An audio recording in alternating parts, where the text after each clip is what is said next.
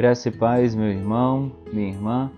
Estamos aqui hoje mais uma vez para estudar a palavra do Senhor e o Senhor tem nos concedido esse tempo de reflexão, de meditação, mesmo à distância, e nisso está a nossa gratidão ao Senhor. E nós temos falado do nosso tema, praticamente todo esse ano, tem sido sobre uma espiritualidade renovada. Nós passamos já por vários temas, é, falando sobre a graça de Deus, o amor de Deus, falamos sobre o pecado, sobre a idolatria, falamos de várias questões e eu tenho até mesmo esse material todo escrito e os irmãos que quiserem recapitular, rever as lições, ele está compilado e eu posso estar compartilhando com os irmãos e vai ser bom para você poder, se você se perdeu em algum momento do estudo, você possa se situar novamente. Ok? Então, nós estávamos falando sobre o pecado e como nós devemos lidar com o pecado. E agora eu queria começar a falar com os irmãos sobre um tema muito importante quando nós pensamos na espiritualidade cristã, que é o tema da oração. É um tema que é um dos meus favoritos de conversar, de falar, de ensinar, porque também enquanto eu ensino, isso me motiva muito, me faz refletir como eu tenho orado, é, como o Senhor quer que eu ore, e sempre quando eu paro para refletir, ensinar esse tema, eu aprendo muito e isso me ajuda muito também na minha experiência pessoal de fé com o Senhor quando nós estamos falando sobre oração. Então a gente já falou sobre oração é, em muitos momentos dos nossos estudos e hoje nós vamos voltar nesse tema mais uma vez. Vamos orar ao Senhor então? Pai de graça e de misericórdia, nos conceda, Senhor, nesse dia que estamos diante do Senhor, da tua palavra, para entender a vontade do Senhor para as nossas vidas. Sermos agraciados pela iluminação do teu Espírito, Pai. Que o Senhor assim possa nos ajudar, nos guiar, nos ensinar na reflexão de hoje, Pai.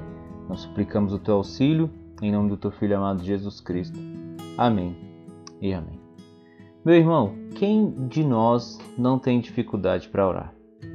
A oração ela é um dever, ela é uma obrigação de todo cristão. E ela, além de ser um dever, ela é um exercício antinatural para nós. Nossa alma, nossa carne, muitas vezes foge de todas as formas da oração. Nós temos dificuldades de muitas formas com a oração, tanto no sentido da própria motivação do nosso coração, do próprio como se achegar a Deus, essa atitude do coração diante do Senhor na oração, quanto também essa dificuldade sobre saber o que orar. E nós sempre temos ter em mente de que o tema, a questão da oração deve ser renovada sempre em nossos corações. Uma das coisas que os discípulos pediram a Jesus foi para que Jesus os ensinasse a orar. Lá em Lucas 11, versículo 1 está escrito: E os discípulos pedindo: Senhor, ensina-nos a orar. A gente não tem nenhum registro dos discípulos pedindo a Jesus para ensinar a eles a pregarem, a discipularem, a fazer qualquer outro tipo de coisa. Eles pedem, e aqui nós vemos essa carência, essa necessidade do nosso coração também, que o Senhor os ensine a orar. Então nós sempre temos que ter em mente que devemos sempre reaprender é, compreender novamente, meditar sobre essa questão da oração e pedir a Deus que nos ensine a orar. Então, a Bíblia fala dessa dificuldade nossa com a oração, que nós somos inclinados para o mal, para orar mal, para pedir mal, porque muitas vezes nossas orações estão envolvidas em nossos desejos pessoais, é, por exemplo, lá em Tiago 4, versículo 3 diz: Pedes e não recebeis, porque pedes mal, para gastardes em vossos deleites. Lá em Romanos 8, 20, 26 diz: Não sabemos orar como convém. Então a Bíblia é muito clara, muito específica ao dizer que o nosso coração é sempre inclinado a não saber orar e a pedir mal. Então, somente pela instrução da palavra de Deus e do auxílio do Espírito Santo que nós podemos ter uma oração que agrada a Deus. Nós podemos aprender esse exercício e fazê-lo com auxílio da palavra e do Espírito Santo. Então, requer de nós um esforço, um esforço do nosso entendimento, de aprender, mas também um esforço do nosso coração de desejar estar em comunhão com Deus, compreender aquilo que Ele quer de nós na questão da oração. E eu quero começar aqui hoje falando sobre a oração modelo, a oração do Pai Nosso, que Cristo ele trata da forma e do conteúdo da oração. Nós vamos é, daqui para frente falar sobre oração. Nós vamos falar basicamente dessas duas, duas áreas: a atitude do nosso coração quando oramos e a forma, o conteúdo da oração que Deus quer de nós. Então nós vamos começar com a, forma, o conteúdo da oração, o que Deus espera de nós quando nós oramos, o que Deus quer que nós tenhamos em mente, nosso coração, que saia dos nossos lábios, que seja nossa súplica a Ele. Qual é o desejo de Deus para as nossas orações? E não há melhor forma de pensar sobre isso do que a oração do Pai Nosso. Vamos lê-la? É lá em Mateus 6, do versículo 9 ao versículo 13. Nós temos Jesus ensinando aos discípulos a oração do Pai Nosso. Mateus 6, do 9 ao 13. Ele diz assim: Portanto, vós orareis assim: Pai nosso que estás nos céus, santificado seja o teu nome. Venha o teu reino. Faça-se a tua vontade, assim na terra como no céu. O pão nosso de cada dia dá-nos hoje, e perdoa-nos as nossas dívidas, assim como nós temos perdoado aos nossos devedores. E não nos deixe cair em tentação, mas livre-nos do mal, pois teu é o reino, o poder e a glória para sempre. Amém. Então, essa é a oração modelo, a oração do Pai Nosso. Mas qual é o uso devido da oração do Pai Nosso? É, muitas pessoas usam o Pai Nosso para rezar, né? para fazer uma repetição, é, uma, várias repetições acerca, repetir essa oração. É, não é errado você orar o Pai Nosso, você é, falar o Pai Nosso, você se colocar diante de Deus e recitar essas palavras, desde que você faça isso com entendimento de do que aquela oração significa e o que Deus quis nos ensinando essa oração. Mas o principal uso da oração é nos ensinar os pontos básicos da oração, é nos ensinar princípios para que a gente possa seguir um modelo e não simplesmente recitá-lo ou usá-lo como uma homilia, mas de fato é que a gente possa entender os princípios que estão dentro deles, para que a gente possa segui-los em uma oração. É, Martin Lloyd Jones, falando sobre o Sermão do Monte, quando ele chega nessa parte, ele fala isso de uma forma muito clara. Ele diz assim: Quando tiver de orar, sempre terei de lembrar de determinadas coisas. Não devo precipitar minha oração apressada, não devo começar falando, a falar imediatamente, sem antes ponderar no que estou fazendo. Não devo ser meramente levado por algum impulso ou sentimento do momento. E agora ele fala, ele se referindo à oração do Pai Nosso, ele diz: Eis os cabeçalhos e conceitos principais da minha oração. Eis o esqueleto que preciso, preciso encher de carne. E estas são as linhas mestras em consonância com as quais me convém prosseguir. Então, o que o Martin Lloyd Jones está falando aqui, que se aplica e acho que resume bem o que eu quero dizer, é que quando a gente vai orar, é, não é só simplesmente chegar e falar com Deus. Claro que a gente pode definir oração nesses termos. Orar é falar com Deus. Mas não é falar com Deus é, de uma forma apressada, precipitada.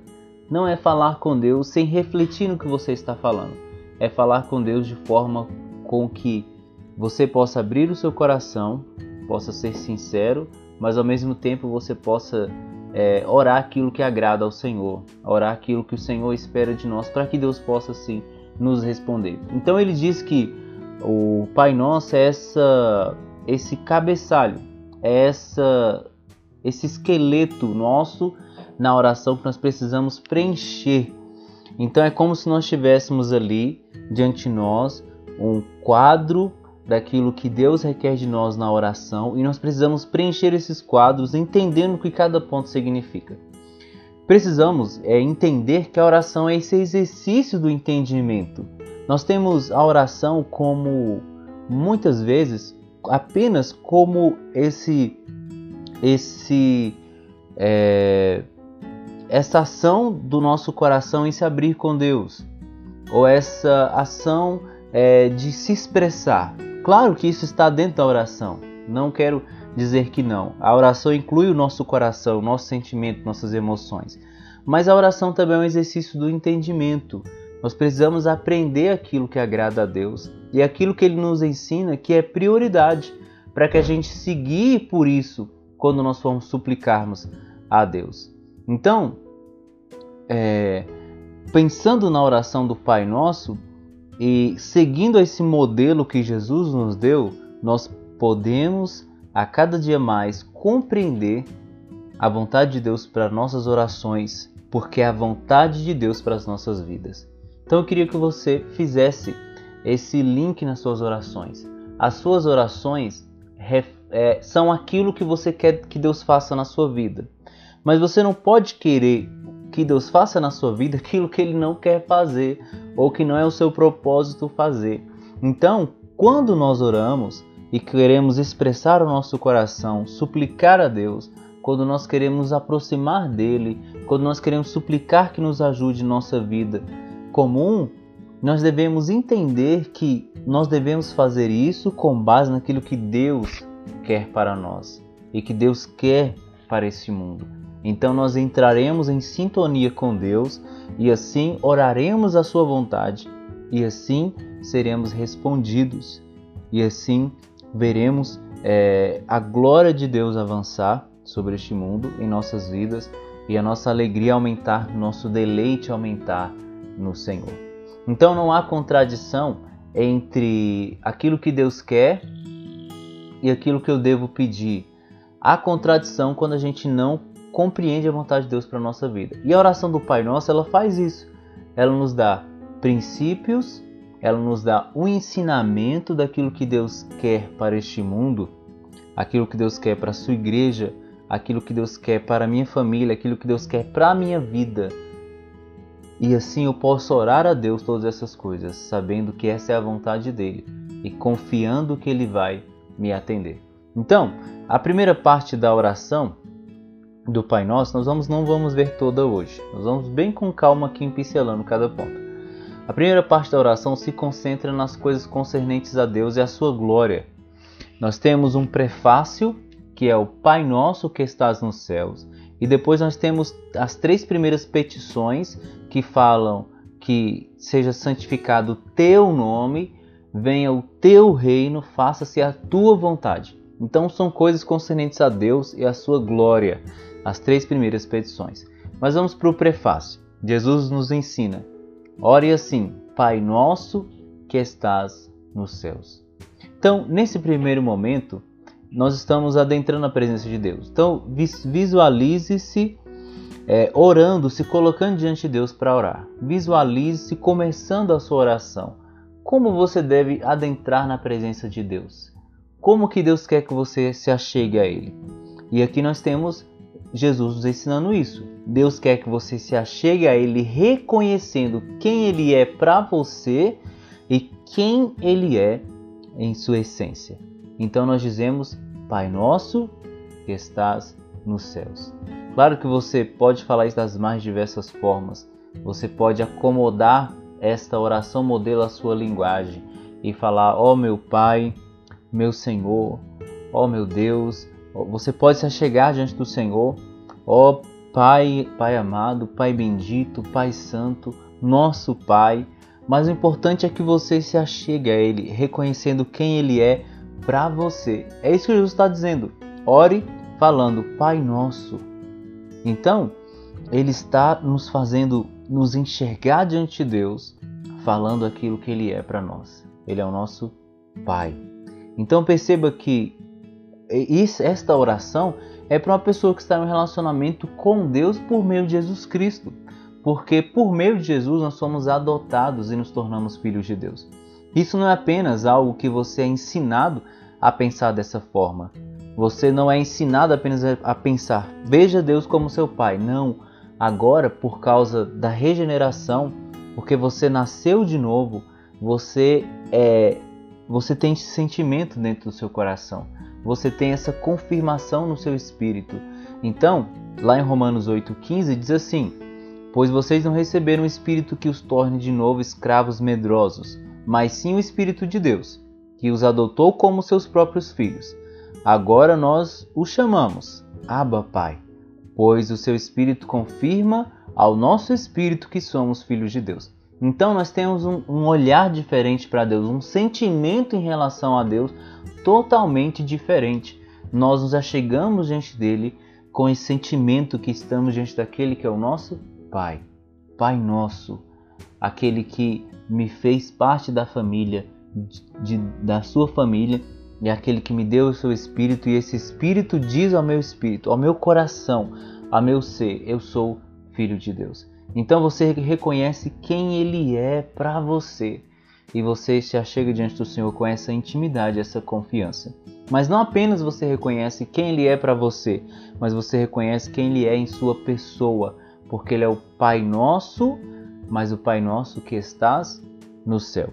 Antes de eu passar para essa parte, é importante frisar o Pai nosso, não apenas o meu Pai, meu Deus, meu Senhor, mas o nosso Senhor, nosso Deus, nosso Pai, Pai nosso, é esse senso de identidade que nós temos como família de Deus. Então isso é interessante porque na oração nós já começamos é, fazendo isso, sabendo que fazemos parte e vivemos em uma espiritualidade que não diz respeito apenas a mim e a Deus, mas diz respeito a toda a família de Deus. Então, é, é importante nós entendermos esse nosso. Nós oramos muitas vezes, é, por mais que nós não percebamos, em uma coletividade. Eu estou orando ao Senhor aqui, meus irmãos estão orando no restante do mundo, dizendo Pai Nosso. E nossa súplica se une ao mesmo Pai, ao mesmo Deus. E nós reconhecemos Ele em Sua pessoa, como eu falei, que estás no céu. São os seus atributos. Então, esse primeiro momento da oração é uma forma de invocação da presença de Deus sobre a nossa vida. Para se achegar de forma devida, você tem que saber quem Ele é. Você está clamando ao seu Pai, confia que Ele te aceita e te recebe como seu filho, e é por isso Ele te ouve e te atende. Mas Ele também é o Pai nosso que estás nos céus. É Ele quem governa todas as coisas, quem está entronizado em majestade e aquele que nós devemos achegar em reverência. Então, olhe como a palavra de Deus nos instrui. Jesus está dizendo: chegue com o sentimento de que há uma intimidade, há um, assim um, um momento de confiança entre você e o seu Pai. Há um, um sentimento de familiaridade na oração, de que você está sendo recebido, que Deus está te ouvindo, mas ao mesmo tempo se achegue sabendo quem Ele é, que Ele é Deus, que Ele é Senhor, que Ele está nos céus e Ele governa ele está entronizado em majestade. Por isso, ao mesmo momento que você tem intimidade, confiança, você tem um senso de, um senso de familiaridade com Deus, você também deve ter um sentimento de reverência para com Deus quando você se achega diante dele. Ele é o seu Pai, mas ele é o Senhor glorioso que estás no céu e reina e está ali em majestade e glória. Então, quando você se achegar diante de Deus, chegue com esse sentimento de familiaridade, de confiança, mas ao mesmo tempo um sentimento de reverência. E aí você pode desdobrar esta oração, esse Pai Nosso que estás nos céus, da sua forma, do seu jeito, dizendo: Ó oh, meu Senhor, meu Deus, Tu és o nosso Pai, nós que somos teus filhos, que estamos aqui nessa terra clamando ao Senhor.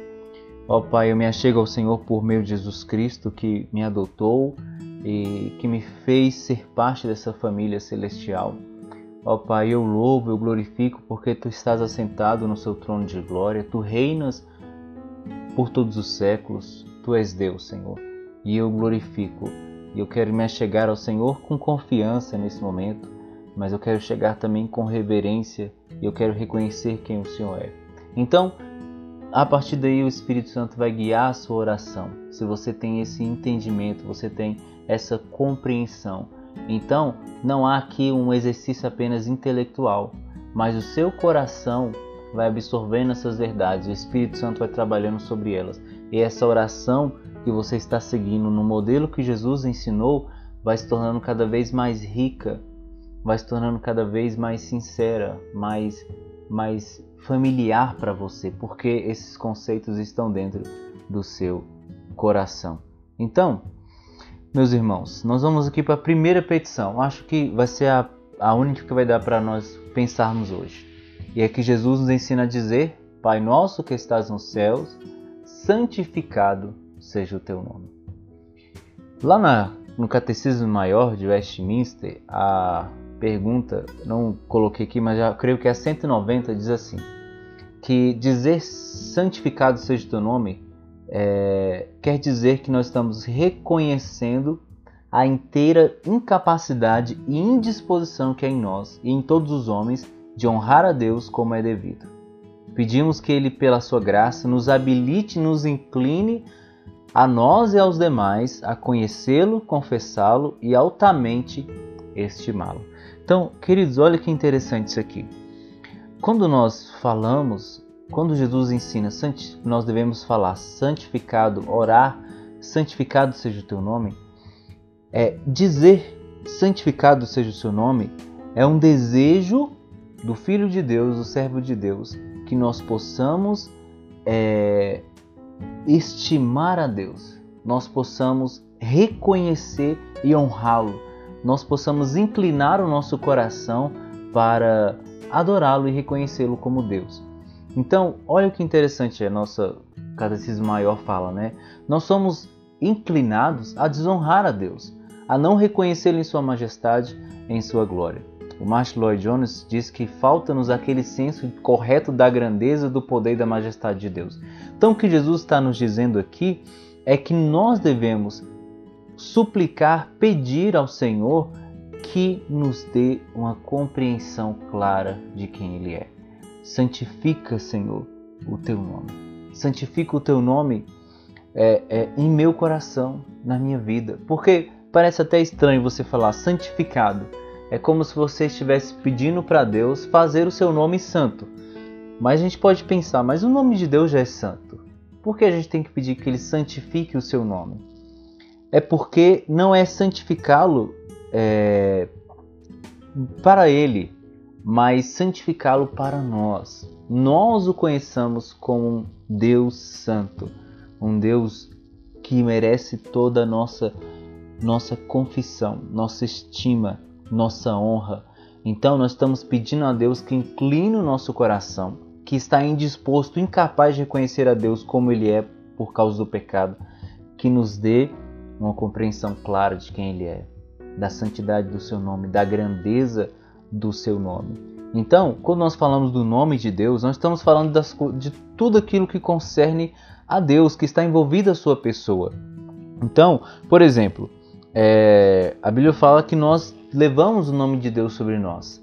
Então, quando nós pecamos, nós escandalizamos, nós estamos honrando o nome de Deus. É, Jesus, Deus nos ensinou a não é, falarmos o seu nome em vão. Isso quer dizer que nós não devemos brincar com aquilo que é santo. Então, santificar é, significa que nós queremos dar o reconhecimento a Deus devido, reverenciá-lo. Nós devemos olhar para Deus com um olhar novo, diferente, um olhar que Ele nos concede de enxergá-lo em sua beleza, em sua glória. Então, é, a, a nosso catecismo continua falando assim: pela sua soberana providência, dirija e disponha tudo para a sua glória. Então, além de nós desejarmos dessa primeira petição, conhecermos a Deus mais e mais, confessá-lo como Deus e estimá-lo e honrá-lo, nós também desejamos e estamos pedindo aqui e devemos saber expressar isso em nossas orações, que Deus seja glorificado, que Deus seja exaltado, que Ele seja glorificado sobre toda a terra.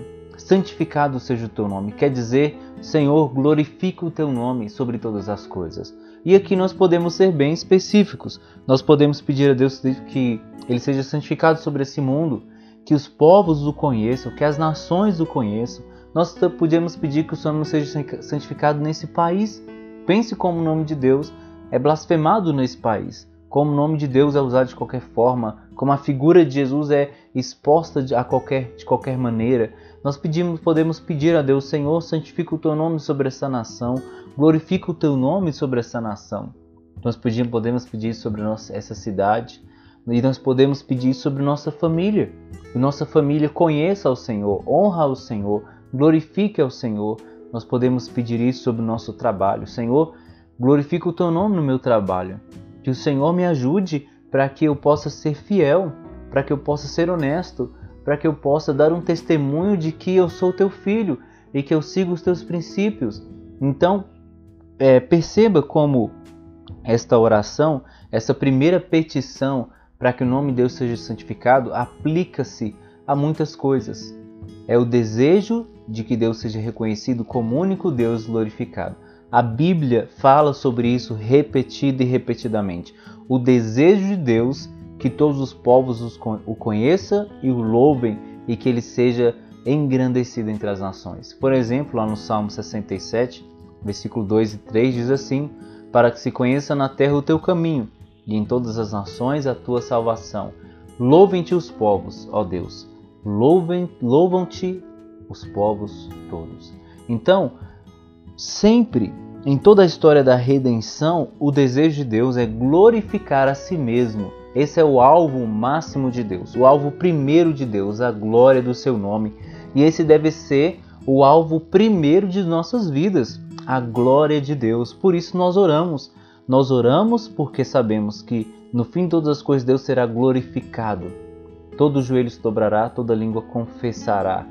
É, todos verão a sua glória e que Deus está trabalhando para que neste mundo caído hoje ele seja glorificado por meio da sua criação, por meio da sua igreja, por meio dos seus filhos. Então, nossa oração agora, nesse momento, é pedir que Deus seja honrado, glorificado, reconhecido.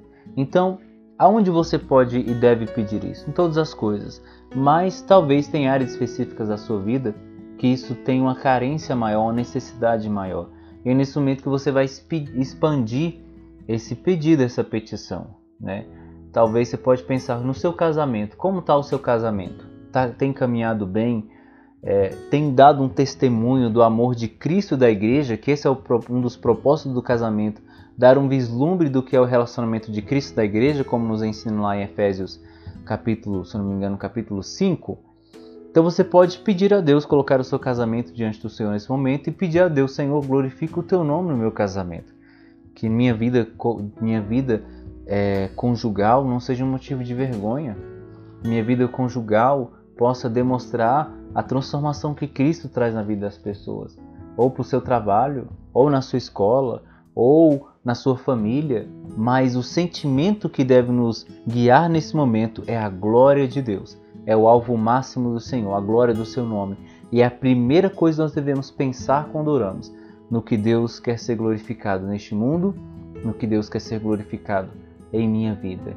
Então eu me movo. Às vezes está passando por um problema no trabalho e você sente que você pode escorregar e muitas vezes envergonhar o nome do Senhor. Então talvez somente você suplicar, Senhor, me ajude a glorificar o teu nome.